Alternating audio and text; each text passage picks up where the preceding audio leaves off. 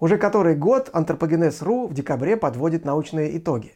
Мы рассказываем о самых ярких событиях, произошедших за год в антропологии и археологии. В этот раз у меня не топ-10, как обычно, а топ-5, поскольку рейтинг я делю со Станиславом.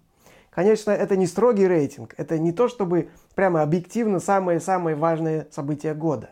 Это исследования, которые понравились и особенно запомнились лично мне в 2020 году. Итак, номер первый. Палеогенетика – это круто, но далеко не во всех древних останках сохраняется ДНК. И тут на выручку спешит протеомный анализ. Даже в ископаемых костях, в которых уже нет ДНК, могут еще оставаться следы белков, а их аминокислотный состав можно сравнивать с составом белков современных организмов. Я предположил год назад, что в 2020 году будут исследовать протеомы хоббита с острова Флорес, либо хомоноледи из Южной Африки. Что ж, я ошибся. До этих гоминин руки исследователей не дошли. Зато специалистам удалось получить протеом из зуба испанского antecessor. В небольшой пещере Грандалина в Атапуэрке в 1994 году нашли останки особого вида человека – Homo antecessor – Кости принадлежали подростку, который, судя по характерным следам на костях, около 800 тысяч лет назад стал жертвой каннибалов. Прозвучала гипотеза, а уж не общий ли это предок сапиенсов и неандертальцев? Вопрос оставался спорным, и вот тут, за неимением ДНК, помочь могла бы палеопротеомика. В качестве образца специалисты взяли коренной зуб из Грандолина. И исследователям улыбнулась удача. В эмали зуба удалось обнаружить следы белков по всем признакам древних. Что же показал анализ протеома? Во-первых, судя по наличию специфических белков, кодируемых на Y-хромосоме, индивид из Грандолины был мужского пола. Во-вторых, что самое интересное, антецессор получился ближайшим родственником последнему общему предку сапиенсов, неандертальцев и денисовцев. Это здорово!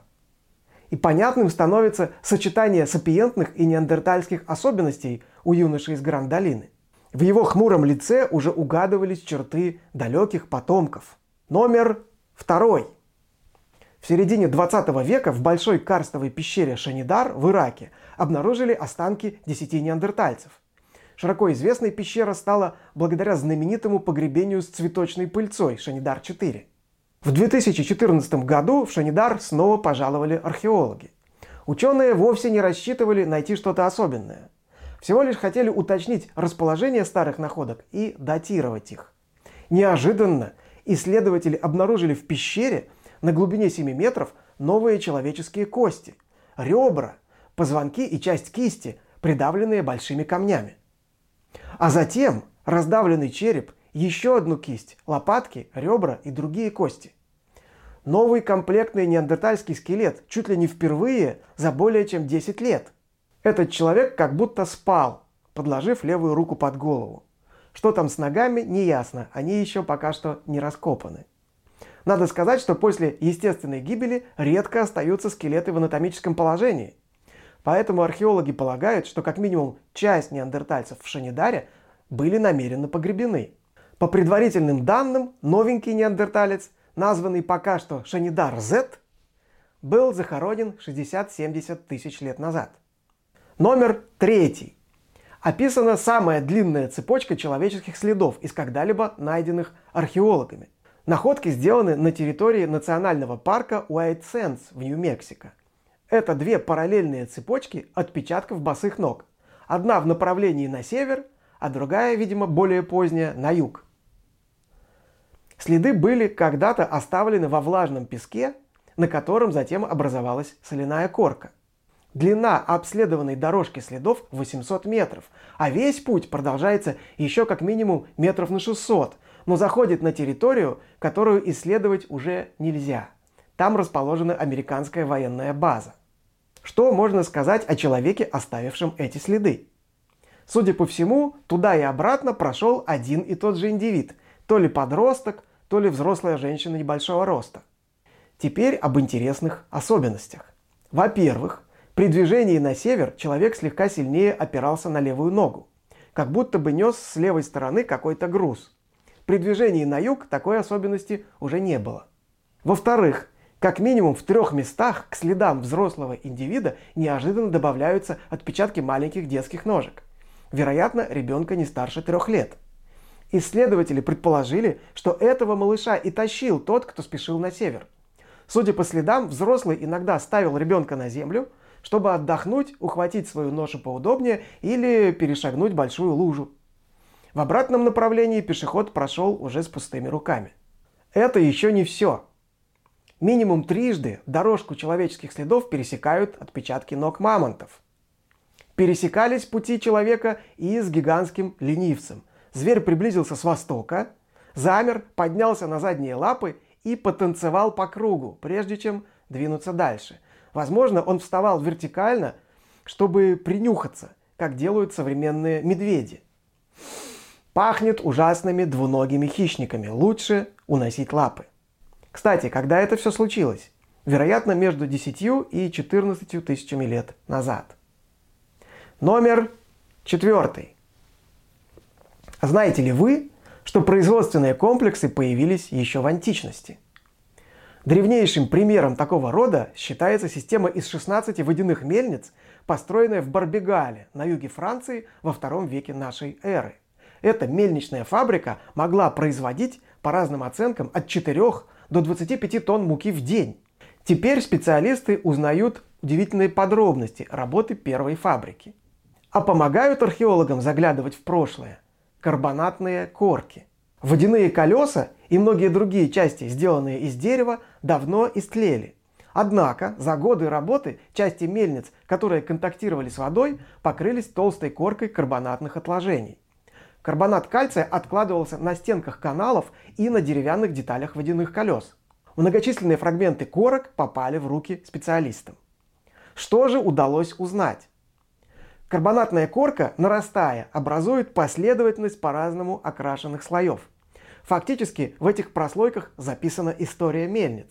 Сочетая такой подход с изотопным анализом, удалось вычислить, что на деревянных желобах Карбонаты непрерывно откладывались в течение 6, а то и 10 лет, но детали колес обновляли чаще, раз в 3-4 года. Кроме того, западная половина комплекса работала круглый год, а восточную останавливали в конце лета на несколько месяцев, когда поток воды уменьшался. Еще одна деталь. Ранее полагали, что водяные колеса мельниц располагались снаружи зданий, под открытым небом. Однако карбонатные отложения в открытых водоемах куда попадает много солнца, обычно пористые и содержат органические остатки. В барбигале же корки плотные и без какой-либо органики. Такие образуются в пещерах и в закрытых водопроводах. Исследователи делают вывод, что вся конструкция мельниц находилась в помещении. А вот особенно интригующее открытие. На некоторых фрагментах корок специалисты обнаружили отпечатки следов от пилы, эти следы поразили ученых своей регулярностью, четкостью и примизной. По мнению исследователей, это означает, что для распилки дерева использовалась не ручная, а механическая пила, возможно, с гидравлическим приводом. Если догадка верна, то в руки к археологам попало древнейшее свидетельство использования механической пилы. И номер пятый. Считается, что именно увеличение новой коры головного мозга в процессе эволюции сделало человека человеком. За последние 3 миллиона лет наш мозг вырос почти в три раза. Но в результате чего? Одной из причин, возможно, было возникновение специфического человеческого гена ArchGAP11B. Этот ген возник когда-то в результате серии мутаций у наших предков. Есть он и у неандертальцев, и у денисовцев показано, что у трансгенных эмбрионов мышей и хорьков, носителей ArchGAP11B, увеличивались размеры новой коры. Теперь исследователи затеяли новый эксперимент. С помощью модифицированного вируса человеческий ген ArchGAP11B внедрили в оплодотворенные яйцеклетки обезьянок и грунок. Полученные ранние эмбрионы ввели затем семи самкам. Беременность игрунок прервали на 101 дне и занялись изучением получившихся эмбрионов. У пяти из них в коре мозга зафиксировали работу гена ARGAP11B. У этих эмбрионов неокортекс действительно увеличился в размерах, причем на поверхности появились извилиноподобные структуры, в отличие от гладкой поверхности мозга обычных обезьянок. Эти структуры возникли, как полагают исследователи, в результате увеличения количества нейронов поверхностного слоя. Увеличение размеров мозга видно невооруженным глазом на фотографии. Правда, для демонстрации авторы наверняка выбрали самый впечатляющий экземпляр. Как заявил в пресс-релизе соавтор исследования Виланд Хатнер, дать возможность родиться обезьянам с человеческим геном было бы безответственно и неэтично. Но мы-то понимаем, что исследователи попросту боялись развития событий по сценарию планеты обезьян. 6 и 7 марта смотрите форум «Ученые против мифов 14». Программы и билеты по ссылке в описании.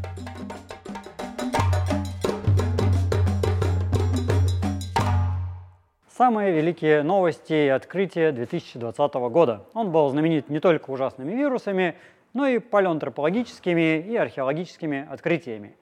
Э, самая, наверное, грандиозная новость – это э, находка в Байшие, э, челюсть древнего человека, которая по протеому вдруг оказалась денисовская, а в, на исходе, можно сказать, 2020 года из почвы в пещере Байшия была выделена ДНК, и эта ДНК тоже оказалась денисовская. Это несколько образцов из четырех слоев, которые невероятно похожи на то, что найдено в Денисовой пещере.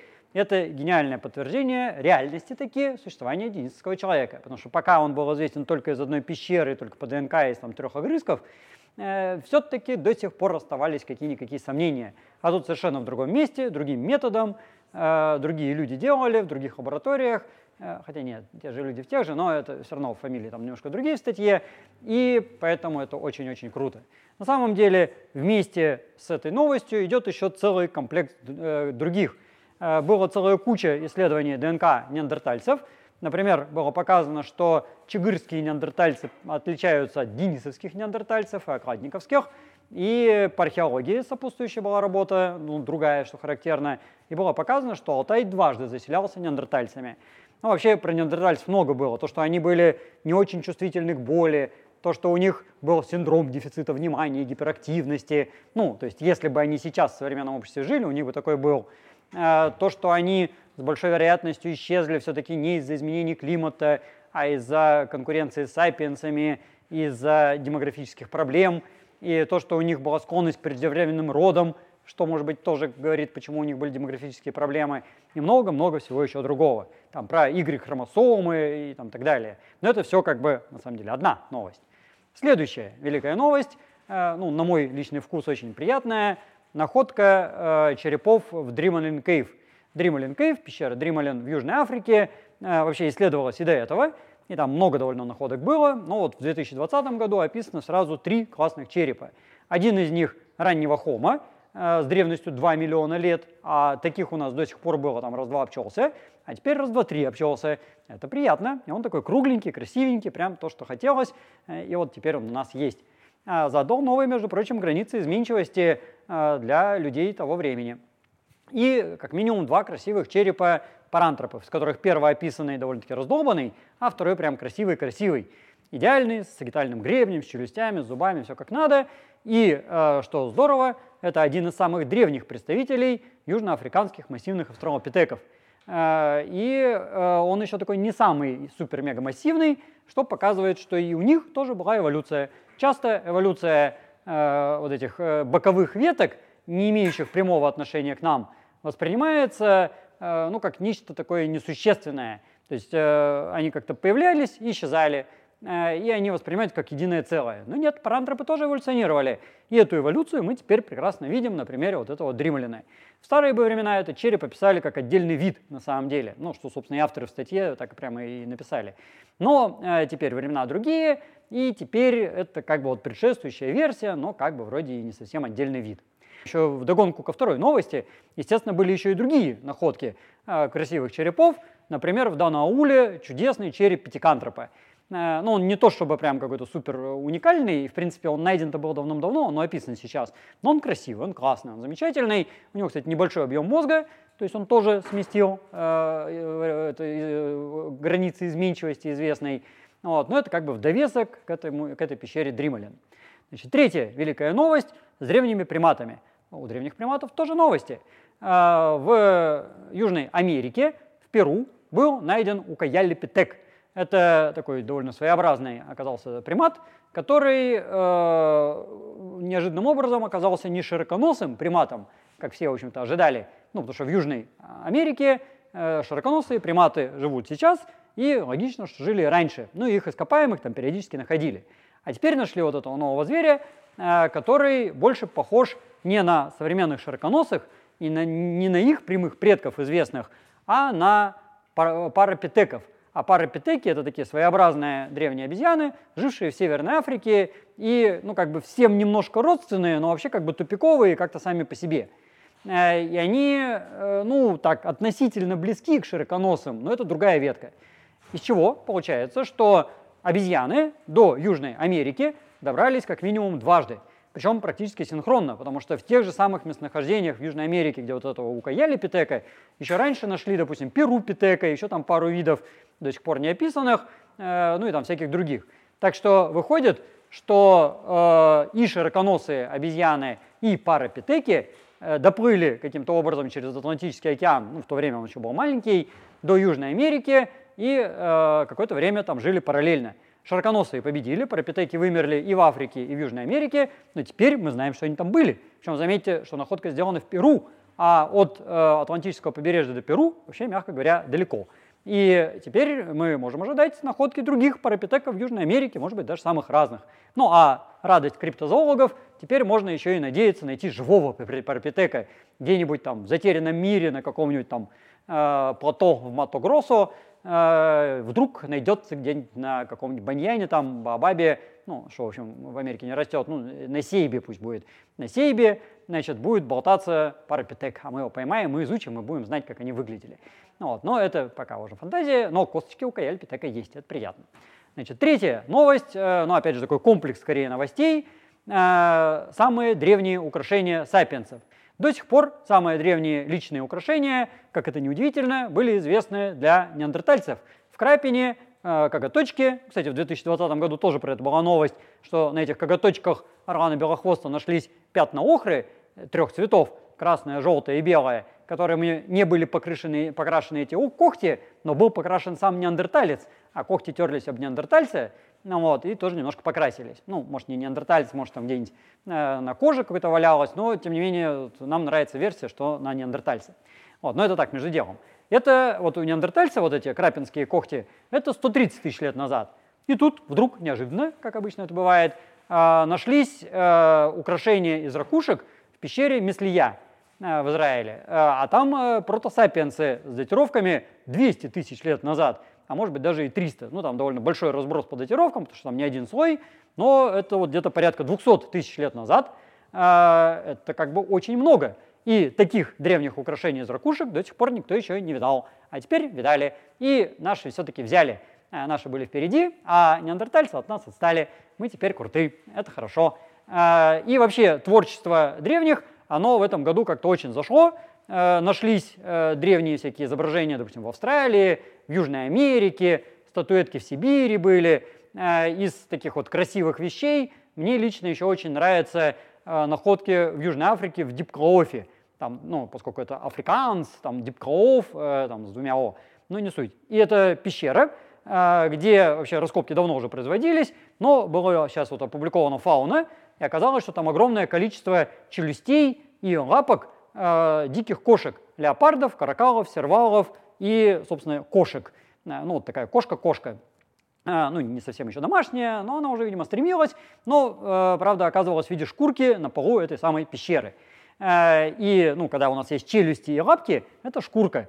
Это шкурки вот этих красивых хищников – ну, сервал и леопард тут как бы всем известно, да, они такие красивые, пятнистые. Э, каракал, он такой желтенький, серенький, тоже классный, ну, а кошка, она пушистая, ее все хотят погладить. Вот, и древние люди тоже хотели. Вот, они вообще там были склонны к таким вот э, творческим вещам, потому что в этой же пещере еще раньше были обнаружены э, остатки, э, осколки скорлупы страусов, с орнаментом. А, такой вообще нигде больше нет. А вот там есть, э, то есть это яйца, которые они вот по периметру украшали всякими царапулечками, там, э, линиями, зигзагами, крестиками, там по-разному. А, ну и вообще они так очень удачно там поселились. Там с одной стороны было море, с другой стороны э, была саванна, с третьей горы, и вот они там все вместе использовали. Ну, кстати, так еще довеском сюда же к этой же новости идет новость про людей с Фахенлены, у которых была голубая охра, ну, тоже как бы про искусство, это само по себе прикольно, и были стрелы 40 тысяч лет назад что неожиданно вообще достаточно, потому что до сих пор настолько древних стрел никто пока еще не видал. Ну, видали, правда, в пещере Сибуду в Африке, вот, но это Африка и можно, там все самое древнее. А тут на Шри-Ланке они со стрелами охотились на гигантских белок, они там сейчас живут в том числе, там на такие сильно больше кошки, на лангуров, на макак, еще там на кого-то такого, там эти летяги еще древесные, да, ночные, которые вообще ночные, на деревьях летают, и вот э, поймать их как-то вообще очень сложно, а со стрелами можно. И там наконечники этих стрел ударные, там, со сколами. Вот. Ну а при этом они еще были творческие, всякими там ракушками, вот этой голубой охрой украшались. Э, ну а то, что вот я сказал еще, Дипкролов э, находится недалеко от побережья, побережная тема тоже очень так много исследовалась. Э, допустим, на Лоре в Индонезии нашлись стоянки древнейших мореходов, ну, одних из древнейших, там их несколько уже таких древнейших есть, которые там рыбу ловили, крючки делали красивые из ракушек, все в этом роде. Неандертальцы в этом смысле тоже не подкачали. Э, Фигуэра Браво, и не только, еще в других местах. Э, как-то, ну, как минимум два было таких мощных исследования прибрежных неандертальцев.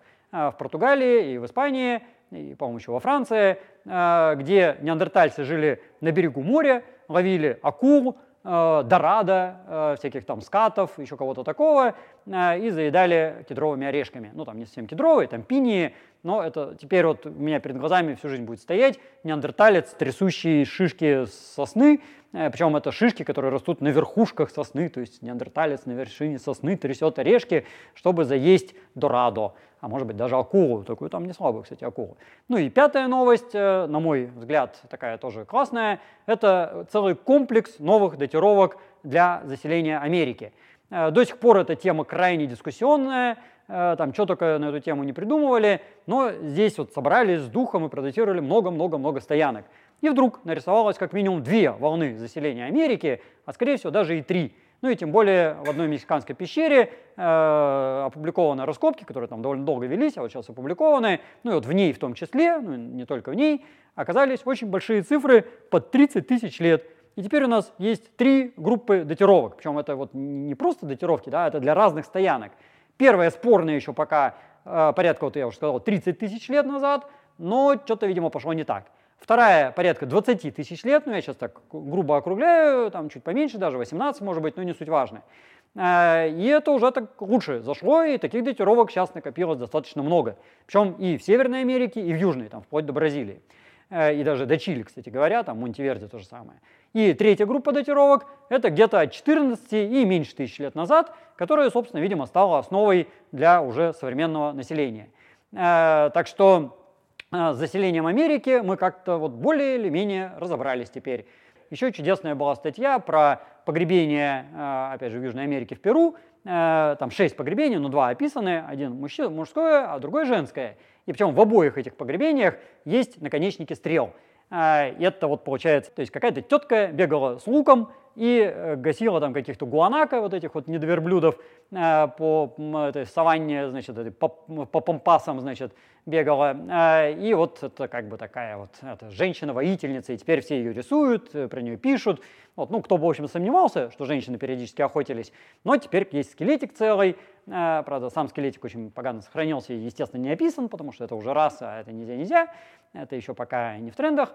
И э, вот э, все вместе взятое э, дает картину э, человеческой эволюции и биологической, и культурной. Естественно, я сейчас э, даже вот с привлечением еще дополнительных опустил массу всего интересного, было на самом деле гораздо больше всего.